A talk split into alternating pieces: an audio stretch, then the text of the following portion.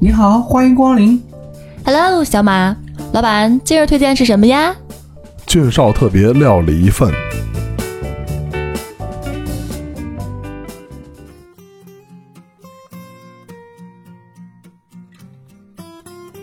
煎饼豆汁儿龙门阵，每周日逗您开心。各位好，我是俊少。各位好，我是三十年来吹过的牛皮都没实现，但还在继续吹牛皮的思思表姐。大家好，我是吹了好多牛皮，目前还只实现了一线的小马。不错呀，我一个都没实现。那我是什么呢？我是十年前的牛逼，忘了是怎么吹的了。这样，现在继续在吹着是吧？所以这期我们就给你回忆回忆。今天的话题哈，我们就是聊以前那个吹过的牛逼，因为我吹的牛逼好像太多，你知道吧？北京人这个吹牛逼呢，不是一个目标，而是一个每每天聊天都干的事儿。生活状态是不是？对这已经融入你们的骨血了。你知道现在在那个 B 站上有一个那个北京孩子，他在那儿弄一个号哈，他是个小鲨鱼，然后好多人特别喜欢他，因为他那个鲨鱼特别可爱。然后他就老那个做过一期的那个节目，就说那个吹牛逼的事儿。北京这个叫铁磁啊，就应该陌生人不这样。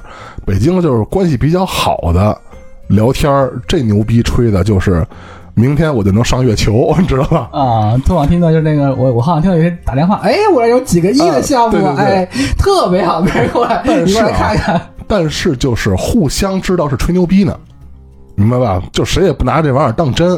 那你说这牛逼吹的给谁看呢？不就是给别人看吗？结果互相知道，这也没有什么意义啊。他不是说这个纯吹牛逼，有点类似于就是突然间我们说到一个什么事儿，然后拿这事儿来调侃。比如说哈，呃，像以前我跟小马买那彩票，是吧？啊，对对啊，比如说，要是他跟我是，就是他也是北京孩子，然后跟我也是发小那种，那么我们俩买彩票的时候就应该是这么聊天的。哎，你知道昨儿买那体育彩票吗？我操，五块钱中了五十个亿。哎呦，还有这样大奖，我都啊不知道，这么多年过去了，奖池积累到五十亿了。对他这个吹牛逼吧，不是说真的去跟神吹什么，而是拿这东西作为一个梗，大家伙儿互相来聊。我说五十个亿，那我那铁磁就能奔着一千个亿那么说，你知道这吧？样，行，我们这开场一下啊，金钱满满，相当于是三位主播这个专辑的周年庆，也是咱们相遇九年的一个特辑，从吹牛逼开始。我们相遇九年，马上就面临着要散伙了。不是，先把那一年搞到，一年搞到，咱弄一十周年的，咱来个圆满散伙也行。这不是第二个七年之痒，不是才刚开始不久吗？怎么又删了呢？我们都挺过一轮了。我们都挺过一轮了，为什么我还要再挺一轮？那我多受罪呀、是不是？天天的，哎，真的，我们这期可以这么聊。一上来啊，我是想，你说咱仨吧，确实实际情况是互相看了不上眼，但是呢，还是能在嬉笑怒骂间还能走过九年。咱可以回忆回忆，九年前若人生只如初见，就当时咱仨互相这个第一次呃认识的时候，都是什么形象呀？比如我说小马，对吧？小马说俊少，俊少说我，大伙儿都第一次在店里边看见对方，回忆回忆。第一次在店里面，我想想啊，我应该第一次见着表姐是我去店里面试的时候，因为我去店里面试的时候啊，当时那个班次好像就俩人，这么惨对我记得那班次就俩人，嗯呃，一个现在还是一样的。哦，还惨。现在也一样，不是，当时惨是因为顾客还挺多的，完了大家那个就是在高级商场，我们惨证明这个人力不富裕，大伙儿挺惨。现在惨是因为门店业绩惨对，对对，我们那会儿是因为没人儿，知道是是没有员工，然后客人多。你现在是员工、客人都没有对。你对我啥印象呀？那会儿我我要没记错的话，应该就俩人，是那个他在那个收银呢，然后那个倩姐，咱以前那个哦店长店长，以前那个店长教他一些什么行政工作的，然后我去那面试了，然后我去那面试，你你像我一个是吧，呃，这个只看美女的人是吧？第一眼我就看见一大美女，然后那个，然后就开始面试，面试之后，呃，上班那会儿哈，因为不是我师傅是那个就那个小姑娘嘛，蘑菇头，对对对，刚开始是那蘑菇头小姑娘，所以排班的时候永远都是我跟那个蘑菇头在一块儿，没怎么跟那个表姐在一块儿。然后我天天就老想着什么时候我能跟她在一块儿，你知道吗？哦，怪不得呢。哎，既然俊少说到我了，我来点回应吧。就是当时遇到俊少的时候，一袭白衣，因为那阵儿你已经面试通过了，肯定是来上班了，所以第一次看到你是一袭白衣，举手投足之间，就是还拿着他的俊式意大利面的料理蒙呆饭盒，徐徐向我们走来。就当时我心话的，世间怎会有如此一个翩翩少年？出众的外表之下，还有一个灵巧的双手，因为做意面了嘛。美丽的心灵，因为要分给我们吃。哎，这个形象确实印象深刻，给每一个人都尝他那个意大利面，味儿还不错。你们到新单位跟新伙伴破冰的时候，也都这么做吗？我当时就寻思，我怎么听着好像哪个食堂的厨子？你不定过意思是不是吗？去的时候，，问题是我带面的时候，那都入职好久好久了呀。这不就衔接上了吗？我反正你看，就是衔接上啥呢？你天天想着怎么跟我在一个班次上，肯定是对我倾慕已久，对吧？一下就一见钟情。但我是因为很长时间之后才正眼瞧你，关注到了你，哎，是这个顺序，当初看着他，不是也是因为那会儿没配眼镜就是儿？眼瞎吗？现在不是配了眼镜儿了吗？然后我记得好像最开始的时候，我应该是跟咱们表姐是一个班次的，因为是嗯当时我分配去培训她来着。然后当时我给我们下达指令就是，嗯，这个是公司的培训生，然后一定好好讲。嗯，然后那个俊少呢，我记得好像当时说的是那个，嗯，这个人以前学过咖啡啊，我们当时哇塞，来个做咖啡的了，然后岗位上可以轻松一点点了。结果看这个人的发现呢心理，好像不是那么回事儿，你知道吗？哎，那不是，那做咖啡我确实是会做的那会儿，但是理论我没有。对，但是我们想着可能学的很快啊，然后什么各个标准一教就两三天玩活了，发现也不是那么回事儿啊。不是做的那标准，我那会儿做挺好，只是那个就是那个答那题什么的不行。我记得我第一次那是那是什么咖啡师考试还是转正考试，就是那个那个啊第一个那个考试那还是公司考的。啊，就是又有笔试，然后又有实操。我不是实操轻轻松松的过了吗？我笔试就答的可次了，我印象特别清楚。倩姐啊，拿着我那卷子跟我深谈了一番，就是说，你看你实操做那么好，那个这东西为什么不背？那会儿确实没往心里去，你知道吗？就是我老觉得背他那玩意儿就是你觉得没什么用？对吧对，一个是没什么用，还有一个是什么呢？是本来我是个不爱学习的人，我好不容易我毕业了，你知道吧？怎么还给背东西？就就就就就脑袋疼。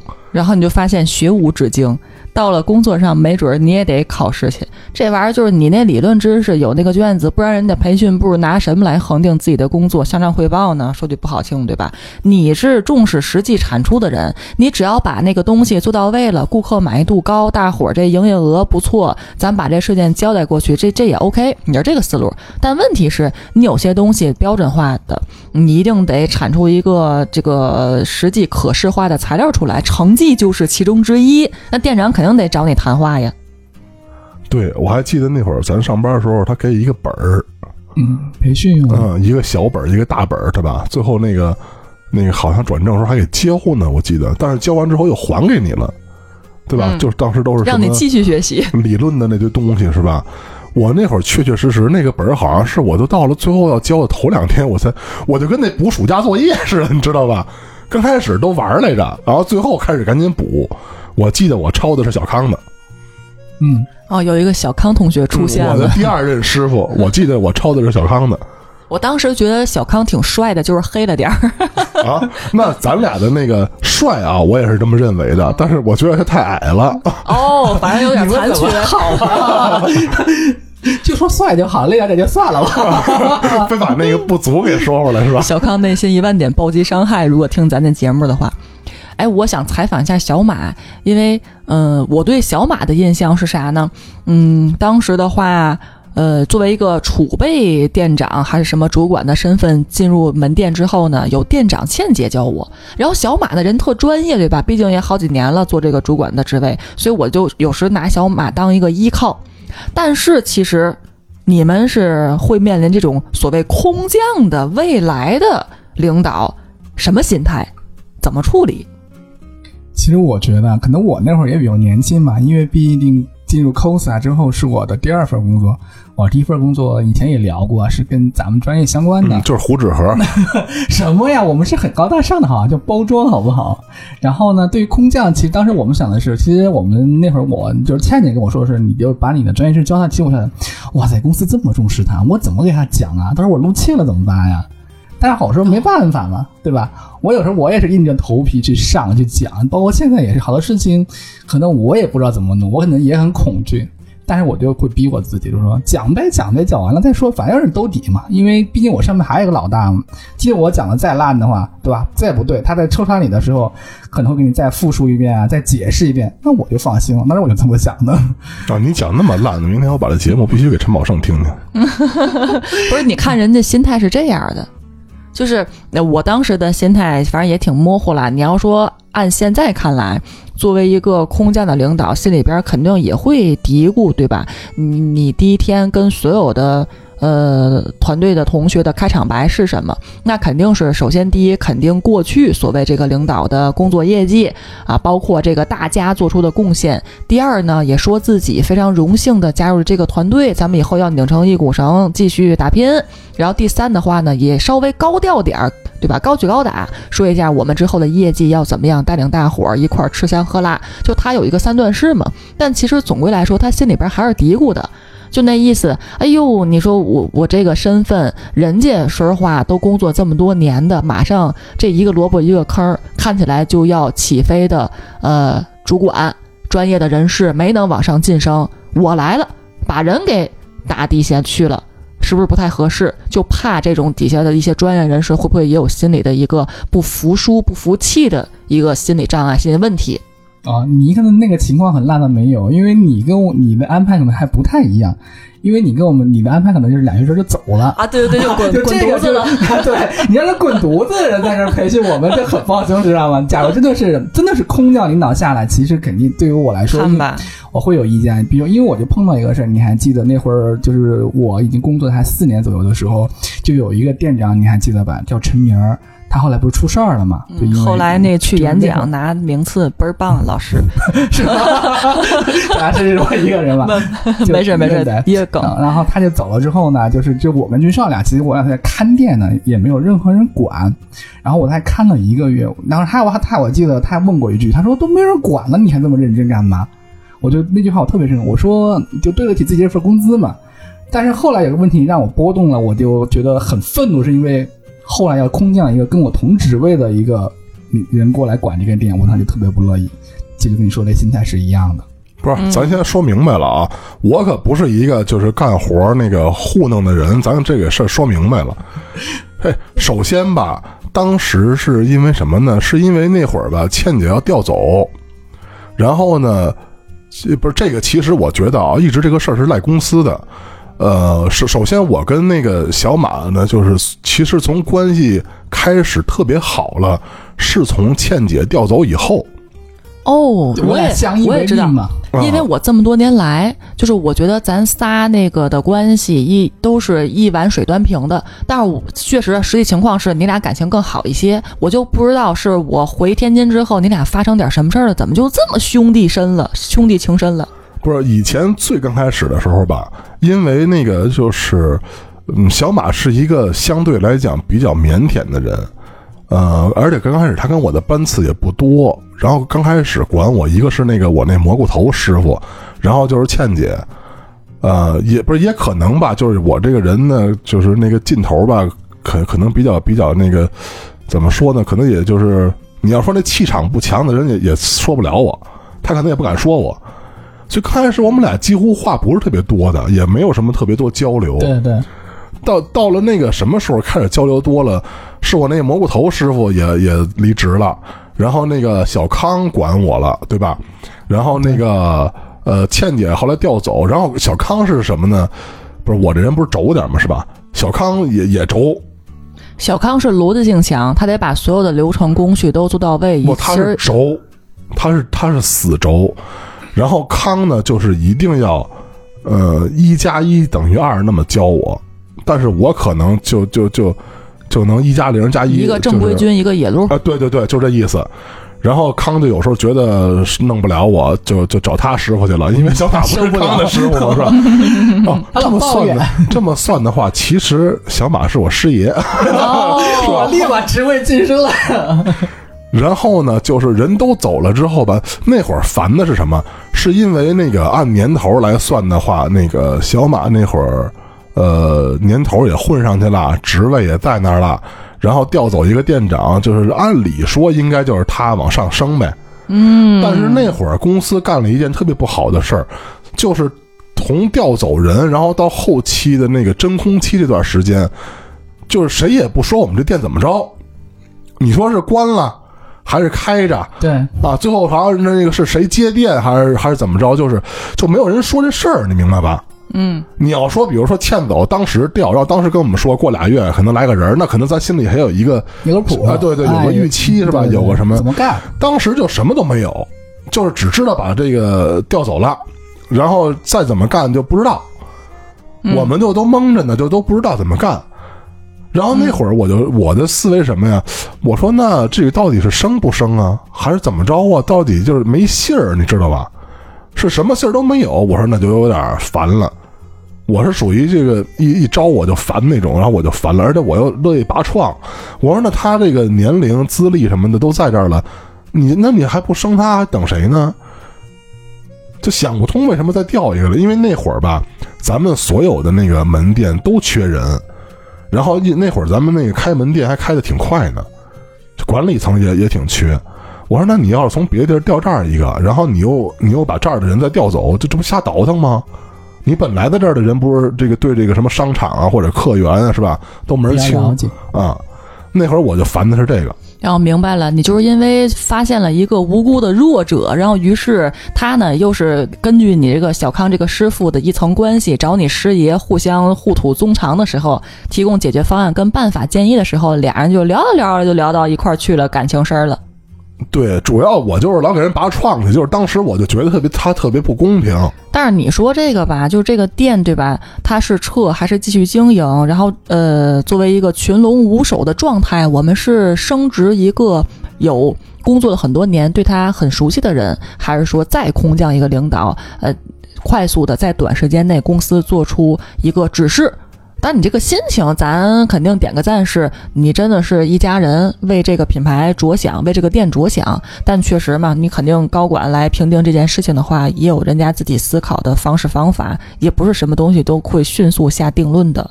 嗯，但是后来这个事情让我琢磨出一个道理，就是当你呢，包括就是也跟听众可以聊聊这个分享这个经历啊，就是他，我也我也要特别感谢君上，因为他当时推了我一把。当你的资历跟经验都够了之后，我觉得你可以为自己争取一下，真的是这样的。你争取之后的结果它是不一样的。就当时那个后来为什么我呢？是那个店长是他推了，他说我来着。后来，我就打电话跟我的上司去聊这个事情。我当时说特别清楚，我说，呃，这个店现在没有人管，是我这个月我幸福管的，而且他如果你调到这个店长跟我同职级，我是不同意的啊。这个话说完之后，然后后来我才升的是店长。哇哦！来，此处应该有掌声。某种程度上说是那个会哭的孩子有奶吃，但是这个不是说咱平白无故瞎闹去啊，就是你给先能力什么的在那儿呢。对对对，嗯嗯嗯，而且其次，我告诉你为什么那会儿特别不不乐意呢？因为我记得那个店长啊，跟表姐是一样的，是个就是外是个女孩外招的，不是是个外招的。对是啊空降了一啊，对个月，，不是那个，就是就是就在这一直干多少年那种，是跟你一样，是个外招的。嗯，然后可能刚过完那个就是什么培训期，就给扔在我们这儿了，对，扔在我们这儿了，所以我们才不乐意的嘛。嗯，所以我逃过一劫呀，我走了呀，我培训完了之后，我按照原来计划我回去了，要不然我可能就会众矢之的。那也不一定，因为就是你要在这儿培训吧，可能跟我们关系还比较好，是吧？那个是一个完全咱也不认识，然后呃，就是关系什么脾气秉性全不知道。哎，你别说这些，主要是大美女嘛，颜值摆那儿了。十年前姐们儿这外形还可以，不是，就是当时不是说了吗？我没配眼镜儿，后来我配了眼镜儿嘛，对吧？哎，所以说嘛，就是刚才分享了一下这十年之前大家大家对各自的印象，我是想还讨论一个什么事儿呢？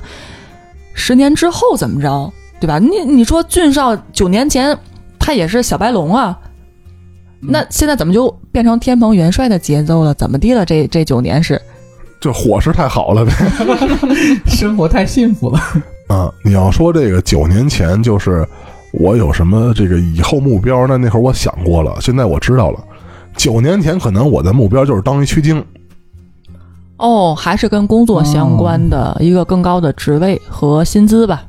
对，或者就是啊，哪怕不当区经，因为我刚开始入职这个行业啊，咱咱说句实话，我不是说在这公司还真的是一直干到底的，我一直的思维是学习经验、学习技术，然后学到之后呢，就以后自己干一个小型的，知道吧？就有点跟那个创业啊，跟那个国外那种那个，跟国外那个小咖啡馆不都是什么单啊店经营，特老两口色小店是。吧？弄一个啊弄一个小店，我一直是特夫妻店对特喜欢那种就是感受的，嗯，因为我觉得那种连锁品牌吧，就是那个商业味儿太重了。我就想要一个跟那国外就是你推一个门是吧，然后里面是那个老两口，然后哎给你弄一杯咖啡在那坐着，然后周围都恨不得是那个街坊邻居聊天那种，是那种氛围的一个店。我老想干那么一个店，所以我来时实际上就是目的很明确，就是学习来的。但是我那会儿确实目的也很明确，就是我学习的是那个呃技术上面的，不是那个理论上面的。当然，咱也得承认哈，呃，虽然说呢，我现在这个职位呢，那肯定是比区经高了，是吧？我们已经突破了我们这个想法了就是自己领导自己。啊！对对对，不是，就是理论上确实是给你也很大的帮助，因为后期呢，你教别人其实教的也是这些东西啊。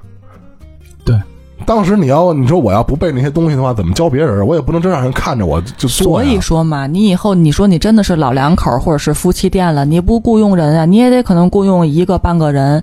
你说这句话对，那阵儿你就得教他了，可能也会相应的有一些理论的东西。你当然希望他能记得住，严格执行那个标准，才能保证你的出品稳定。我不是那么想的，我当初就是想，我老之后我把小马雇过来，就我哦，这用呀，小马放弃自己高官厚禄，找你来，就是当时他那个就是领导我，后来我领导他呀，就是他现在也见着我老憋板，着呢，憋着呢。这么说来，感觉我特别是特别是一个劳碌命啊，你知道吗？你说完之后，我有一个朋友也是那天给我打电话来说，哎，我看了一个商铺啊，挺好的啊。然后那个，嗯我觉得周边没有开了一家奶茶店啊，别的品牌、别的饮品都没有。然后其实按你意思说，你要过来帮帮我呀，对吧？然后我就觉得，为什么所有人都找我去干这些事情了？认可了你的专业度以及嗯靠谱啊，亲爱的。是，但是我其实内心其实我不太想开店的。嗯，尤其是因为这个年头开完之后就黄了，你知道主吧？要是我这十年干的有点太累了。其实我这两年为什么后来我说我实现了一个小小目标，是我记得有一年我们公司年会的时候，我会说过一次，我说我十年之后一定不是店长。然后果不其然，在这个第九年的时候就实现了，说不是店长了。其实我的要求很简单，你知道吗？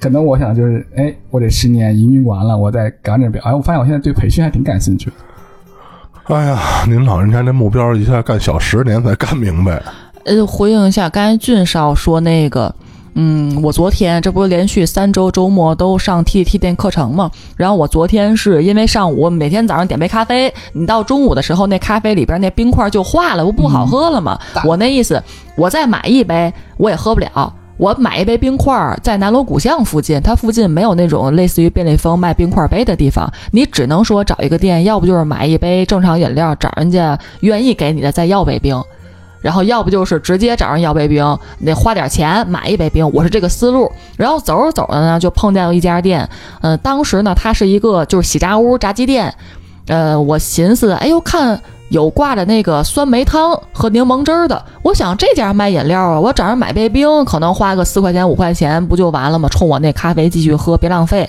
就发现他们门口坐着四个老爷们儿，反正有一个老爷爷，三个稍微年轻点的小伙子，就是俊少说那感觉。夫妻店呀，什么兄弟店、老两口那种感觉，就是一个小屋卖炸鸡，然后卖这个小饮料的。然后门口呢，他们在那儿又喝啤酒，就吃点儿炸货。完了，四个人都北京那种小小小小伙子啊，一个老爷爷在那聊天儿。哎呦，那感觉真好！你想，又在胡同里，那个氛围感，就想到你十年前或者二十年前稍微小的时候，在家里边街坊邻居的那种非常温暖的感觉，其实也是很向往的。然后回想我十年前当时，你看人俊少就想自己开一个这个店。我当时是想啥呢？我以后就当一个品牌主理人或者叫职业经理人，那意思在这儿学了一身的武艺之后，还是到一个也许更大的平台，或者是一个稍微小点儿平台，但是给我高薪的一个地方，同时给我相应的，呃，权利，就全权负责。我上面也有老板呀，但是我只服务老板，服务这个品牌就好了。你让我全权管理，所以我是一个品牌的主理人，就是二把手吧，对吧？我是这个思路。所以其实和小马也许九年前、十年前的想法是一样的，我们并没有想跳出来自己单干，而是还是在这个行业、这个圈子里边给人家服务。就是你们俩老想着给人打工去，但是我老想着让别人给我打工。他现在想是咱俩给他打工，啊，对吧？你有品牌的经验，我有一线运营的，我们一结合，这老板也有了，这个店就给开起来了。突然间啊，我想到一个实体的那个店，就是咱们。有一次去吃那个门钉肉饼，啊，然后咱从那个那个东四六条穿过去，你记得吧？哦，我记得记得。嗯，哎，那会儿是不是表姐走了呀？嗯，她好像回公司了，是吧？下午上班嘛，啊然后咱俩穿过去，对溜达一圈。我们俩从那个东四六条那个穿过去那胡同之后，嗯，有一个那个就是就相当于在平房那胡同平房开的一个小二楼。嗯，我知道那感觉了，啊哎呦，画面感。那个那个那个咖啡厅，我们俩在那歇了会儿，买了杯喝的什么的，然后在那聊天。我们俩上那二楼嘛，多羡慕哈，人这啊、种。然后那个就是你看他所有的那个，除了就是雇的员工啊，剩下什么那老板啊或者什么主管那些员工啊，等于都是发小，很明显。而且人家那个啊，呃，就听他们聊天，我们俩不是这这这我抽烟是吧？门口抽烟，他们聊天，人家还不是说那个就是糊弄事儿的呢，人家还参加各种什么咖啡比赛呢，还拿金奖什么的，你记得吧？对对对然，后还研磨那个什么豆怎么弄，还还还弄那事儿呢。讲的非常的细致，对对对很标准的。对哎那会儿是非常专业的啊，可不是人真的那个普普通通，就是就一知半解那种，那个是很专业、很专业的一波人干了一个小店。我那会儿就觉得这就是我以后的这个就是标板目标。没准儿。就刚才这个最最后有一个小结论，刚才忘说了，就是最后人家免费给了我一杯冰，没找我要钱。然后你就细细的跟人观察人家穿那个衣服都是自己品牌的什么 logo 的，就可能会跟俊少分享的也一样，没准人这就是自己非常的重视这件事情，还参加了很多比赛。也许他们也录播客，我当时就想，哎呀，也许人家还是这个行业里边的精英，对吧？达人，没准儿呢。但是我们这个店要是指着小马去参加什么比赛，我估计就是连那个第一轮都进不了，就刷下来了。嗯，为啥呀？他那个他那个技术是吧？咱还心里不明白吗？不过我得给小马接个他的短儿，他刚才不说想那个，哎，我还后来发现还挺喜欢培训这个事情的啊，然后怎么怎么样，我以后还是得这个打工。他，你记不记得有一次咱们在猫的天空之城那阵儿，咱是想着几个人呃创业来着，不管是开咖啡厅还是干什么，反正是想经营一个小小小店。猫的天空之城是哪儿啊？就是一个咖啡加书店吧，其实是一个书店，但是人家也有吧台卖一些饮料什么的。我感觉怎么是在天津大悦城呢？还是在哪个大悦城啊？咱俩你去过一次天津，具体那就是在天津他都没理咱俩，你这是什么记性啊？这是。嗯，什么？然后那个当时咱说那个，那我是那阵是我想，哎，要不要弄一个小店儿什么的？结果就是小马来句“千金难买我乐意”，就是他也很支持这个事情。小马原话，我还挺惊喜的，因为他是印象当中是绝对是打一辈子工不可能开店的人，但是没想到他也。呃，如果说咱们这个提上日程的话，需要我的帮助，那千金难买我乐意，给不给钱或者给的很少，证明这是咱仨的小事业，我也愿意去加入。咱现在这个思维已经混乱了，怎么我的印象跟你们俩都不一样呢？小马怎么可能是那种不给钱就干活的人呢？你不给他钱怎么可能呢？那不可能啊！那是因为多年前吧，你可能现在演变成这个样子了，毕竟有一些生活的压力嘛，家里边洗衣机不也没有吗？还得买洗衣机呢。洗衣机不是没有，不是给人了吗？啊，那也是 曾经拥有，不给人了吗不？在乎天长地久。哎，那就引申出一个话题，就是为什么创业这件事情九死一生？大伙儿还是想创业。你比如说我，我总会认为啊，尤其是在年轻的时候，可能你真的不是说要改变世界，而是就是一种逃避工作。比如你工作环境不顺心了，人际关系处理不好了，觉得没有上升的通道，没价值了，挣或者挣钱少了，不痛快了，反正你就开始想创业当老板，我自己把我自己的事情整理好，再雇一批人把他们也培训好。完了，我这个能满足我逃避现实的需求，哎，又有钱，所以我才去创业，根本不是想要去改变世界，做一点事情。嗯，反正我没有什么改变世界啊，我觉得世界跟我没有什么关系，我我也比较微就是小，全世界。我怎么可能改变世界呢？我不可能。这个我当时的想法其实特别简单，就是我是一个特别希望自由的人。我给你举例子啊，比如说有一个地儿让我天天坐班儿，然后每个月给我一万块钱，说实话我不太想去。但是有另外一个地儿呢，可能给我八千，但是他的工作内容呢是每天让我满北京跑，这活我爱干，明白吧？然后当初我为什么想自己创业呢？说白了就是自由，就是我我今儿早点来晚点来都没什么太大事儿，是吧？然后晚上一看没客人了，我就关门回家了，或者今儿下雨懒得动会儿了，就就就躺家里来了，就是这么想的。你要说你说你给人打工上班找一单位，天天你不给人家打卡去，不可能特自由啊！而且那会儿就是，当然我这个想法也跟以前的那个就是这个家庭情况有关啊，因为以前不是我我老管那个就是老家儿嘛，是吧？嗯，就是那就不能老请假呀，你老请假，那哪单位也不要你啊。就算那单位要你了，您一个月天天请假，完了那给扣多少工资，那就剩剩不下钱来，咱就。所以那会儿我就想的是自由，我有一个自己的事儿干，然后这个事儿呢，就是它还能解决我的温饱问题，同时还给我干别的事儿创造了这种机会和条件了。我，那我觉得就太完美了呀！我天，你当时二十二三岁，竟然有这种想法，这么年纪轻轻的，我从十几岁就这想法了，因为你忘了，我从十几岁就开始出去背个琴，满世界唱歌玩早就步入了社会，体味了人间的疾苦。啊，对我挺早就能挣钱了呀，所以那会儿我就老想的是，就是只要能自由的挣钱，就比什么都好。但前提是挣的这个钱必须给满足我的基本生活。我嗯我没有什么特远大的理想，就跟刚才咱们录这节目之前闲聊似的哈。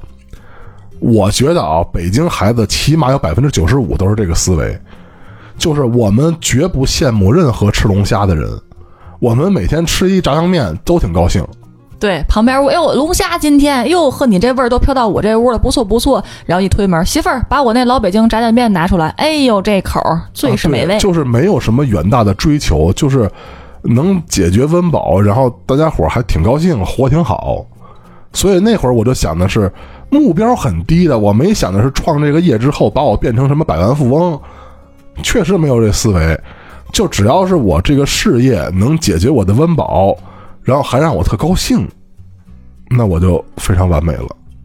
现在我也是这思维啊，但我觉得就算可能想的太容易了，因为我觉得创业其实为什么后来你们为什么说我可能，包括刚刚表姐说为什么可能我一次一辈子都不会创业，我觉得创业太累了。因为包括我们现在，包括我自己现在啊，目前还在最后一天的那个工作，其实跟创业差不多了，因为没有人管你，可能公司也是下达一个指令，你要多少多少钱，剩下都是由你一切全权负责，其实跟创业差不了多少了。所以我所以差在哪儿呢？我也是这个问题，就是你会发现你所负责的这一摊事儿，包括这个工商税法、门店的经营，然后你怎么整业绩，怎么招人、管理人，就是就麻雀虽小五脏俱全嘛，事无巨细全都需要一个人负责。他跟你创业差在哪儿呢？是去了一个地方给你上保险吗？不是，我觉得缺的是什么呢？缺的是第一是你的，就是比如说你的资金量，对吧？你可能自己创业，你资金量可能会比较少，你后续比如说一旦，比如现在疫情啊，它上来了之后，你可能跟不上。但比如你后面有公司的话，其实这个资金量公司会给你注入的。还有一个是你大的风险你担不起，比如说一些什么大型的检查呀，比如说出了问题，对不对？你可能没办法提提供相应的资，但是你有这个背景的话在的话，他公司给你给你搞搞定了呀。比如我们公司有个部门专门负责这些事儿的，对不对？就不一样。你小的店的话，风险会特别的多。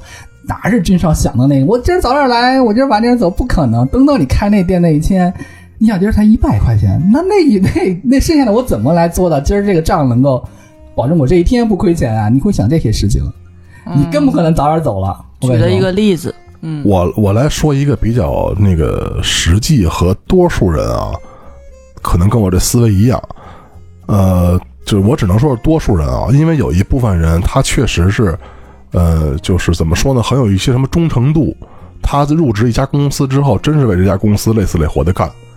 小马就属于这种人，啊，你也点我俩名儿了，嗯，但是我的思维是什么啊？就是这个，就是为什么给自己干的时候你就不累了？因为是你给自己干的，嗯，你明白吗？精神头不一样。你明白这意思吧？小马弄那些理财是给自己干的，啊，嗯，不是，就是比如说创业哈，这个你你就是让我从刷墙开始，我每天得累成王八蛋，我也乐意。我乐意啊。对对对，因为我有一阵儿干过那个这餐饮的，给加盟商培训嘛。我去加盟商人家家里边儿，人就说：“你看我这面墙，这个是自己手绘。”哎呦，我当时就觉得说这玩意儿很难。第一，您也不是学这个的；第二，就把这些油漆什么配色还是设计，可能需要点灯熬油很多天出来图纸，然后你再去刷、再去调什么的，包括灯光的一个啊陈列，给它怎么射灯打。这你外边花个一两千块钱雇个人，和你自己产出那东西那效率是不一样的。但问题人家就愿意自己弄，人高兴。你像这种事情，就是当你为自己干的时候啊，你啥事儿都想省，你啥事儿想自己来，你觉得这个是自己一亲手啊一笔一画给弄出来，你会很有成就感。包括你开业的时候，我们我们跟省没关系啊，我们跟省没关系，那是我们的范儿，是吧？对，我们要的是这爱好，就是这活儿，累死的时候这活儿我自己特心甘情愿，跟省没关系。比如说就是。就是那个，比比举举例子啊，现在我开一店，我进了一百箱啤酒，我有可能花五十块钱请人，我还怕人把这酒砸了呢。嗯那我自己扛一百箱，可能第二天我起不来床了，但是我乐意啊。嗯，他他这个心理上是很微妙的，知道吧？就是我只能说是部分人这样，因为确实有像你们俩这样似的，就是我一直都认为这公司可能给你们俩十个亿，所以你们俩才能这么累死累活的干。不是，我想不别理他，小马，我我我跟你说啊，你刚才说那个。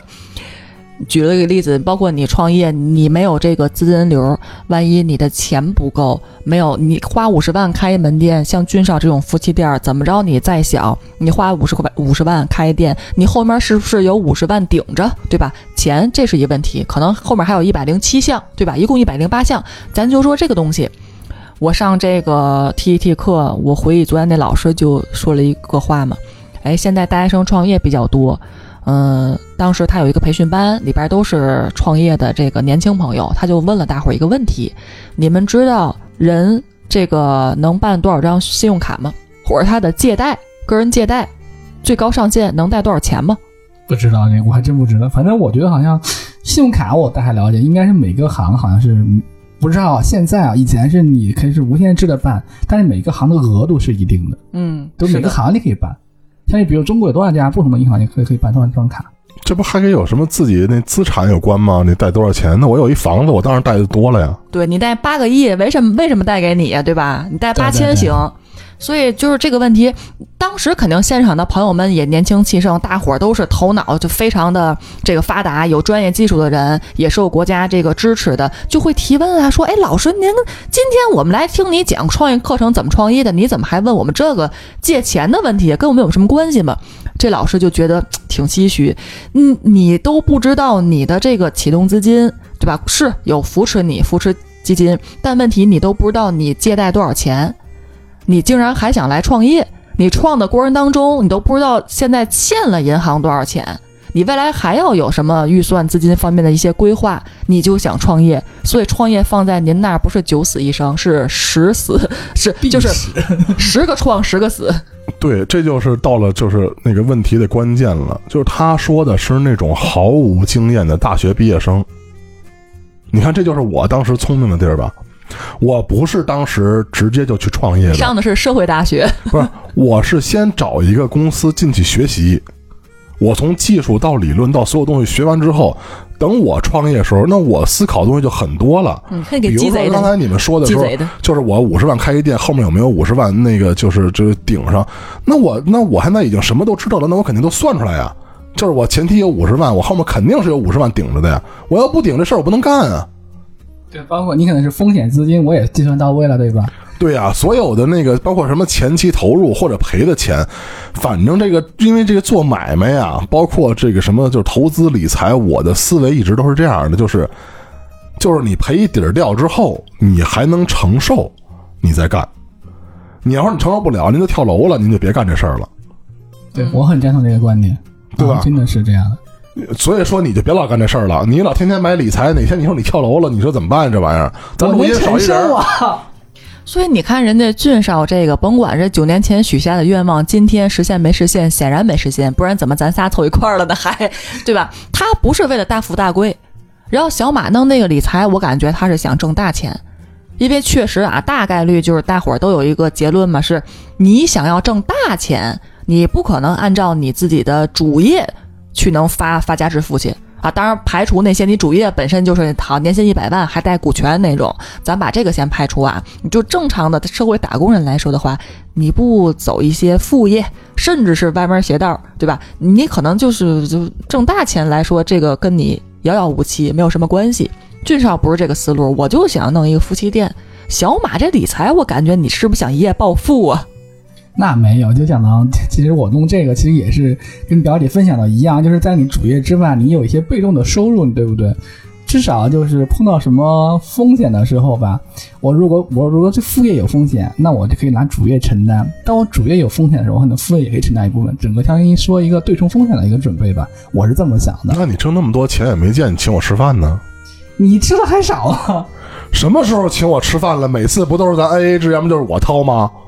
哎，说起花钱，我可想起来了，咱们以前啊，就是以前啊，一直这个就是消费是怎么消费，咱仨啊，永远都是那个吃饭的时候是表姐掏，然后买乱七八糟什么看电影乱七八糟是我掏。哎，这没错吧？因为以前啊，我印象可清楚了，表姐是永远坐那之后，她就开始找那什么大众点评，就开始团那什么优惠券的。我嫌麻烦，我不干那事儿，对吧？所以那吃饭都是他来。然后我是有各种什么，就是电影院的卡呀什么的，都我来。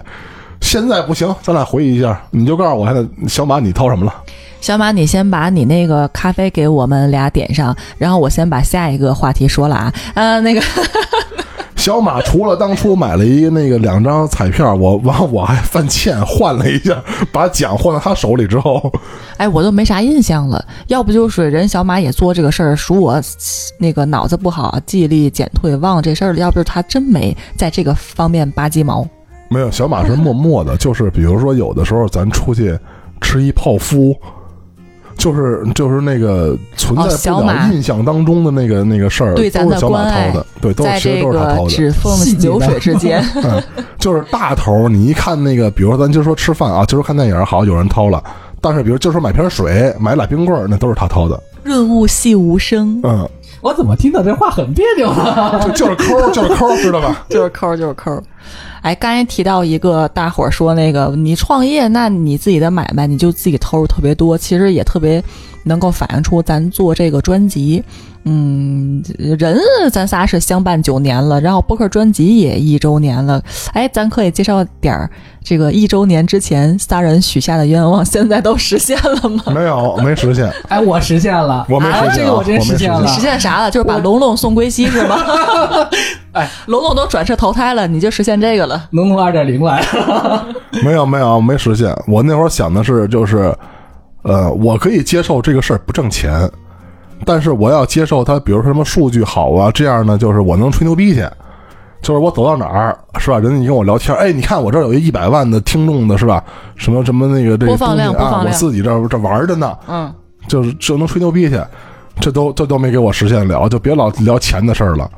因为咱们咱得先说明白啊，就是咱仨里有一个是为钱干的，有一个是为了吹牛逼的面子干的，还有一个是不知道为什么干的。啊我有啊，我先说为什么我实现了，就是我那会儿我记得我说我来这播客可能是想提升一下这种表达能力啊、讲述能力啊，至少不怯场，这个我是真的有了，因为为什么呢？是我举个例子啊，就很很真实的例子，就是我就是这周二吧，我们公司组织了一个很大的一个，就是类似于比较多人的一个品鉴会，知道吧？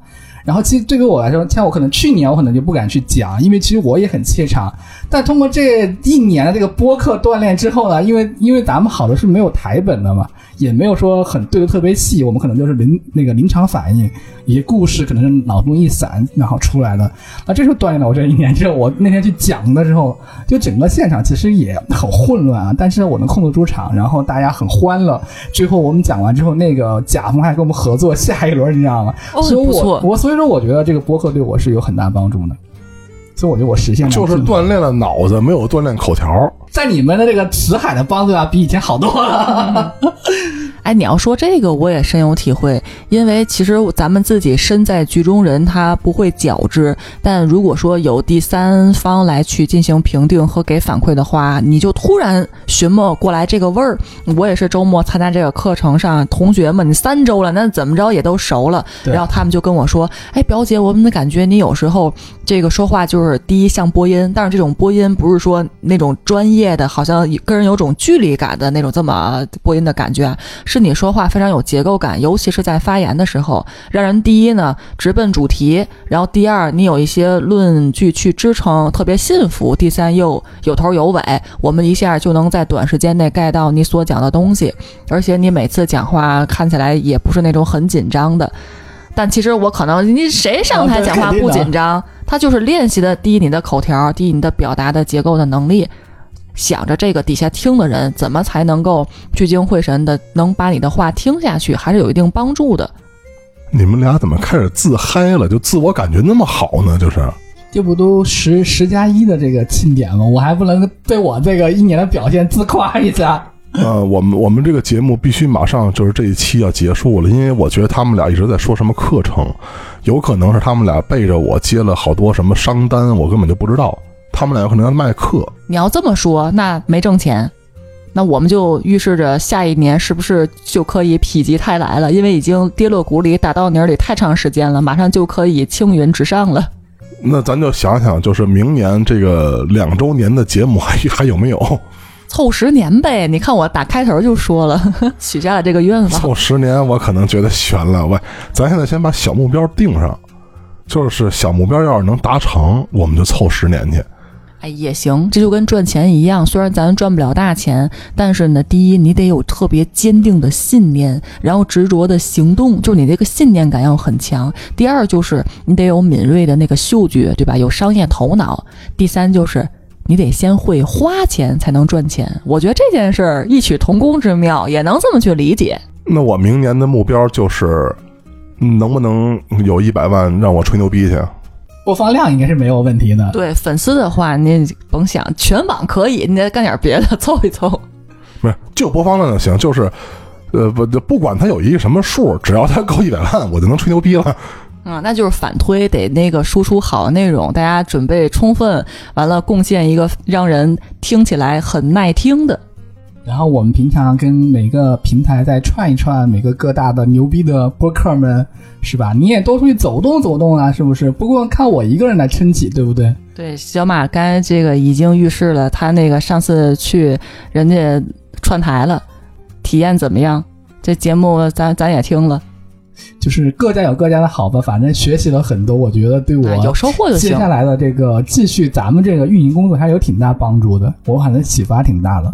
对，又给听众朋友们挖一个坑儿，让展望一下。反正我们仨就各自都有一个奔头，都有一个想法。您一定要继续支持我们，未来之途怎么样还不知道呢，先把人家给拉拢进来。